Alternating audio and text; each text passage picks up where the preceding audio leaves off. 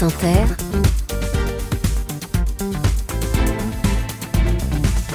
le 7-10. Et Léa, ce matin, vous recevez une euh, réalisatrice pour son premier long métrage. Bonjour Nora El Ourch. Bonjour. Merci d'être avec nous ce matin. Si vous étiez une ville, un livre et un sentiment, vous seriez quoi? Moi, je vais pas être originale pour la ville, mais Angers. Angers City. eh ben, C'est votre ville. Voilà, c'est ma ville, je suis née, j'ai grandi là-bas, j'ai- j'y ai vécu jusqu'à mes 20 ans. Euh, le sentiment Mhm. Le sentiment, je dirais peut-être enfin, je me sens légitime là où je suis. Pas mal. Et euh, le, ville, euh, le, le livre, pardon, euh, Le pouvoir du moment présent de Eckhart Tolle, qui m'a complètement euh, aidée dans une période de ma vie qui était assez difficile. On va parler de cette période de votre vie qui était assez difficile, mais d'abord je veux vous soumettre une autre citation, euh, celle de René Char. Impose ta chance, serre ton bonheur et va vers ton risque. À te regarder, ils s'habitueront. Ça vous parle cette, euh, cette phrase? Ça me parle, ça définit mon parcours et celui même de mes, euh, de, mes, de, de mes comédiennes dans le film, qui est cohérent parce que c'est un peu beaucoup de moi.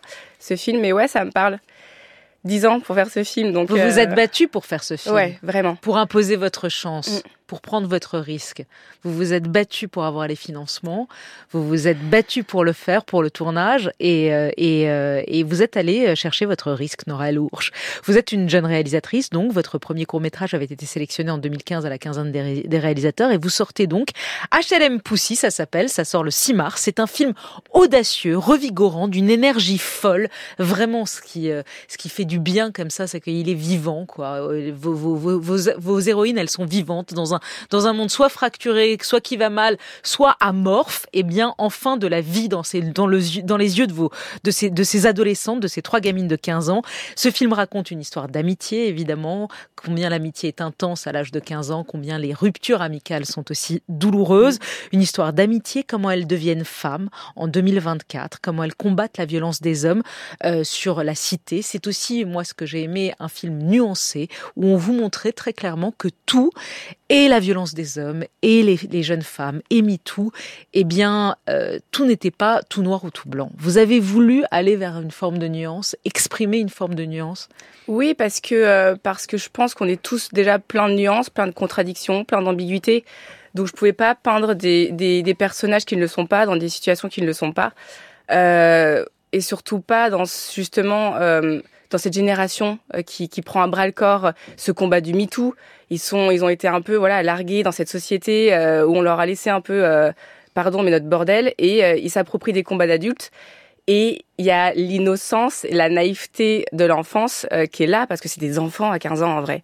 Donc euh, C'est ça donc- qui est joli, c'est-à-dire vous les montrez ces gamines qui, Ouais. sont, qui commencent à devenir des femmes et en même temps dans leur chambre d'enfants il y a les, leurs dessins d'enfants. Elles sont encore hésitantes entre le monde de, de l'enfance et le monde de l'adulte. Ces trois copines donc Amina, Zineb et Djeneba, elles sont joyeuses, je le dis, je le disais, pleines de vie. Un jour un garçon de la cité, Zach, fait des avances insistantes, même plus, il essaye d'embrasser l'une des trois et donc pour l'aider, ses copines vont décider de le filmer, de filmer cette séquence, de filmer lui qui essaye de l'embrasser, euh, qui lui dit je vais te faire l'amour, etc. Cette séquence qui est une agression sexuelle, mais pas totalement. C'est là ce qui est intéressant. Et une des trois copines va décider, sans, sans consulter les deux autres, de balancer la vidéo sur les réseaux sociaux. Et évidemment, ça fait ce que ça fait en 2024, c'est que ça te fait un énorme buzz, c'est vu des centaines de milliers de fois. Et là, les, les autres copines vont lui dire, mais vire cette vidéo, et elle va leur dire, non, si on veut faire la révolution, il faut y aller. Et en fait, vous racontez comment ces trois femmes vont réagir face à la révolution féministe, face à la révolution MeToo. Il y en a une qui dit, il faut se rebeller, et oui, la, révéla- la révolution, c'est pas euh, une soirée de gala, comme disait. Mao, ça fait du sang sur les murs, ça fait des victimes. Et l'autre qui dit, mais non, tais-toi, quoi, tais-toi. Oui, parce qu'en fait, on réagit pas tous de la même manière face à, à un même combat, face à un même problème.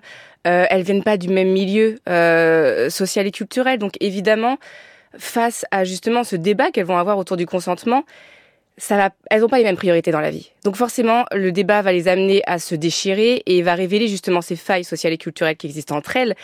Et à 15 ans, c'est des c'est des problèmes qu'on n'a pas envie de voir parce qu'à 15 ans, on a l'impression que notre amitié, enfin, c'est pour la vie, on voit pas ces trucs-là en fait. Donc ça va, ça va mettre euh, en avant tout ça et euh, et, et ouais, et, elles vont se battre euh, enfin ensemble, mais pas de la même manière, on va dire. Mais à la fin, le combat est porté euh, d'une seule voix. Oui. Euh, on va pas déflorer la fin. Non. Mais c'est vrai que celle qui met la vidéo, celle qui est la plus rebelle, la plus révolutionnaire, elle est fille d'un chirurgien et d'une et d'une avocate. Mm.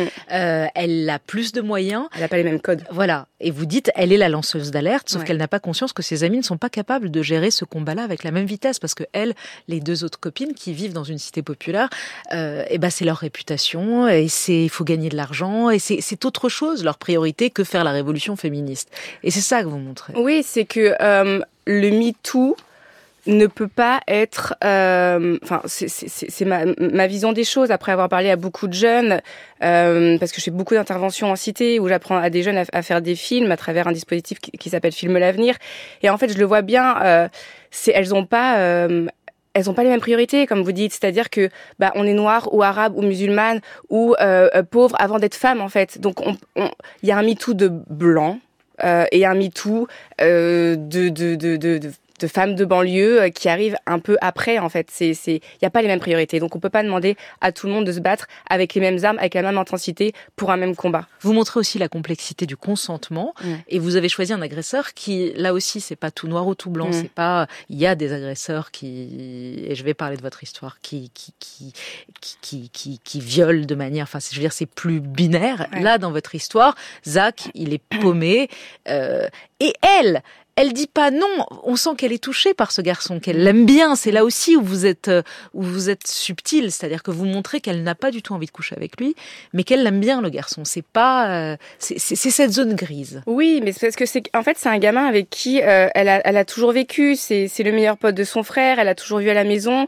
et en fait lui il l'a vu basculer justement de cet âge de d'enfant à femme là où où elle pas spécialement et donc il la il la voit avec un autre regard et d'un coup il a envie de plus, elles non. Mais il y a cette tendresse, cette affection de d'une sorte de, grand frère euh, et donc une sorte d'amour qu'elle a pour pour lui, mais mais c'est pas le même.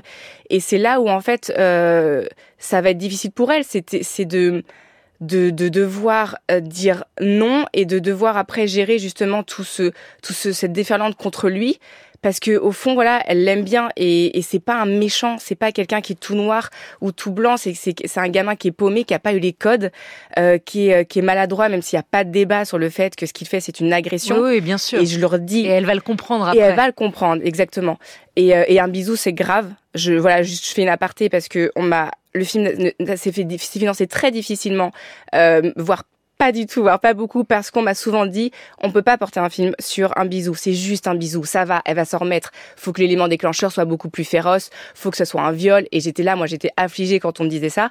Non, c'est une agression, un bisou. Et voilà, j'insiste pour le dire euh, aujourd'hui. La question dans ce film, c'est comment on devient femme, tout simplement. Comment elle passe, comme dit Amina, de victime à warrior, héroïne, à héroïne. voilà comment on comment ça suffit le statut de victime et on, on prend en main notre vie, on devient des héroïnes de nos vies.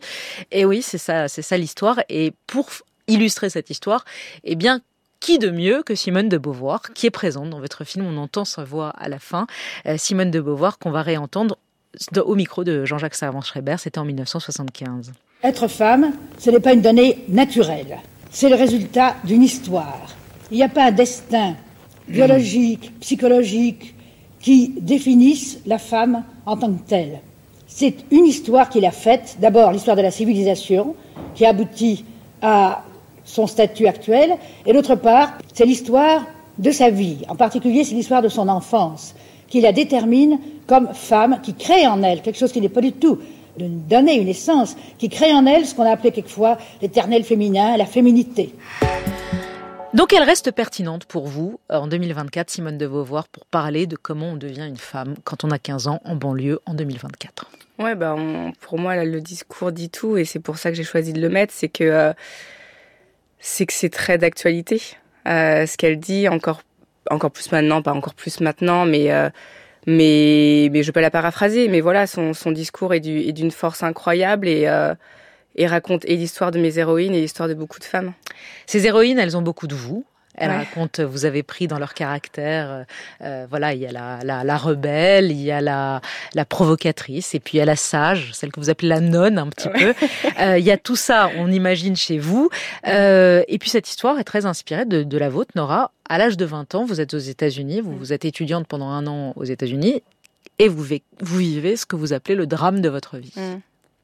Oui, euh, j'étais, euh, j'étais, j'étais, j'étais jeune et euh, euh, et j'ai, ouais, je me suis fait agresser sexuellement. Sur le moment, je l'ai, j'ai intégré que c'était un, que c'était une agression, mais de manière complètement formelle. C'est-à-dire que c'est comme si, ok, je, dès la seconde où où je, où j'ai, enfin, où ça s'est passé, j'ai compris ce qui se passait. Mais c'est comme si mon corps l'avait pas encore assimilé. J'ai vraiment mis un processus assez long. Euh, et, euh, et quand je suis, quand voilà, quand il m'est arrivé ça, je suis rentrée en France et, euh, et j'ai vécu quelques années d'errance, quelques années où on est un peu perdu et j'avais pas forcément mis ça sur le compte de ce viol. J'avais juste mis ça sur le compte de bah voilà, je, je sais pas trop ce que je veux faire de ma vie. J'ai 20 ans, j'ai jamais été une très bonne élève, mais il faut, faut, faut, travailler dans la vie, faut savoir faire des choses, etc. Donc voilà, j'ai eu un parcours un peu, euh, un peu long et, euh, et, et, voilà, et un jour j'ai eu envie d'écrire. Et surtout, sur vous écriviez, vous écriviez beaucoup d'histoires ouais. quand vous étiez gamine. Ouais. Et après votre viol, vous vous rendez compte plus tard que vous arrêtez complètement d'écrire. C'est votre mère qui vous dit remets-toi à l'écriture quelques années plus tard, mmh. et vous écrivez donc mmh. ce film qui est inspiré de votre histoire, qui mmh. n'est pas du tout votre histoire, mais qui est inspiré de votre histoire, où vous vous dites, essayez, essayez, vous en faites quelque chose, vous le transformez en quelque chose euh, bah, d'artistique. Il y a aussi autre chose que j'ai beaucoup aimé dans, dans votre film, c'est la relation entre Amina, cette jeune rebelle, et son père, joué par Mounir Margoum, très bien joué. Il est transfuge de classe, il est né pauvre, algérien, euh, il est devenu grand chirurgien, et il ne supporte pas que sa fille euh, s'intéresse à ses origines, qu'elle dise, qu'elle lui dise, je veux apprendre l'arabe. Elle dit, mais tu n'y penses pas, tu vas apprendre l'anglais, tu vas devenir. Et elle, elle veut rester dans le lycée public de la cité, et lui veut la mettre dans l'école privée. Et il y a une vraie, une vraie tension entre eux. C'est très fort ça, ce que vous montrez? Bah, c'est ce que j'ai vécu avec mon père. Euh... Euh, les scènes de famille, généralement, dans mon film, presque au geste près, c'est des, des, scènes que j'ai vécues et la scène du père euh, également. Oui, il y avait un espèce de, de... moi je comprenais pas comment euh, euh, comment il ne m'a jamais rien donné de, de, de, de sa culture marocaine, c'est-à-dire que je, connais, je, je, je, ne sais pas parler arabe, euh, j'ai rien. J'ai dit algérienne, mais il est marocain. Oui, c'est pour grave. moi. non, c'est très grave. et oui, en fait, il m'a rien légué parce que lui a tellement mis d'efforts euh, pour s'intégrer et être plus français que le français que en fait il comprenait pas cette envie de ma part de, de, de se réapproprier ses origines en fait et donc on a longtemps été en conflit à cause de ça mais il avait quand même cette contradiction par moment, c'est-à-dire que quand je me lisais, lissais les cheveux, il me disait hm, "Tu reliais ton côté arabe." Et donc j'ai vécu dans cette espèce de schizophrénie euh, de, de, de, de contradiction identitaire oui, voilà, que vous montrez. Elle est trop blanche et trop riche pour euh, les, les, les, les banlieues Exactement. et elle est trop arabe pour euh, l'école privée quand elle va quand fait. ils vont finir par la mettre dans l'école privée. Voilà. C'est une quête identitaire que moi-même aujourd'hui à 35 ans, je suis encore en plein dedans. C'est-à-dire qu'on se sent, on se sent, on sait pas qui on doit être. On a l'impression que la société nous impose d'être quelqu'un et on peut pas juste être les deux. Et et ouais, c'est et même quand je vois des fois quand je lis des articles, alors je ne lis jamais rien parce que j'ai peur de lire, mais je vois toujours euh, Nora Elourche, la réalisatrice franco-marocaine. Et je suis là, j'ai de la non. double nationalité. Oui, mais vous fière. êtes française. Mais je suis française. Je suis bah née oui, en France. J'ai grandi en sûr. France. Donc il y a même pas de, de à, bref, à dire ça quoi. Et comment vous avez réussi à convaincre Bérénice Bejo, qui joue la mère magnifique dans le film ouais. Les deux parents sont, sont, sont. Comment vous avez réussi à l'embarquer dans ce projet? Je lui, j'ai envoyé à son agent tout simplement le scénario parce que je la voulais, parce que euh, je trouvais qu'elle représentait très bien cette cette douceur de maman euh, dans laquelle on a envie de se blottir et, et, de cette femme qui peut avoir de la poigne et défendre des cas importants euh, devant devant un tribunal. Et donc du coup, on a tout simplement envoyé à son agent le scénario. Trois jours après, on avait une réponse de sa part où elle voulait me rencontrer. Et pour l'anecdote, je me souviens que j'avais j'avais vraiment mais répété un argumentaire de dingue pour la convaincre. J'avais demandé aux trois poussis de faire une vidéo pour lui demander de d'intégrer le film. Et je suis arrivée au rendez-vous et c'est presque elle qui m'a convaincue de, de, de, faire le film, quoi. Donc j'ai C'est incroyable, c'est inespéré d'avoir Bérénice. Et elle le porte et elle, et elle vous défend et elle Ah défend, elle défend ce Ouais. film et vos trois poussis, comme vous dites, parce que je vais les citer parce qu'elles sont géniales. Léa Aubert, Medina Diarra et Salma Takaline. Franchement, les trois, c'est, euh, votre film, il tient aussi sur ce casting incroyable. Je. Je termine sur les questions de fin. Vous répondez rapidement. Est-ce que c'est vrai que vous continuez à être serveuse dans un restaurant pour vivre en même temps que de faire des films? J'y vais tout de suite après. Je prends le taxi et je fonce. Vous allez travailler comme ça oui, oui, oui. La haine de Kassovitz, c'est une référence Oui, indéniablement. Maïwen ou Keshish Hmm.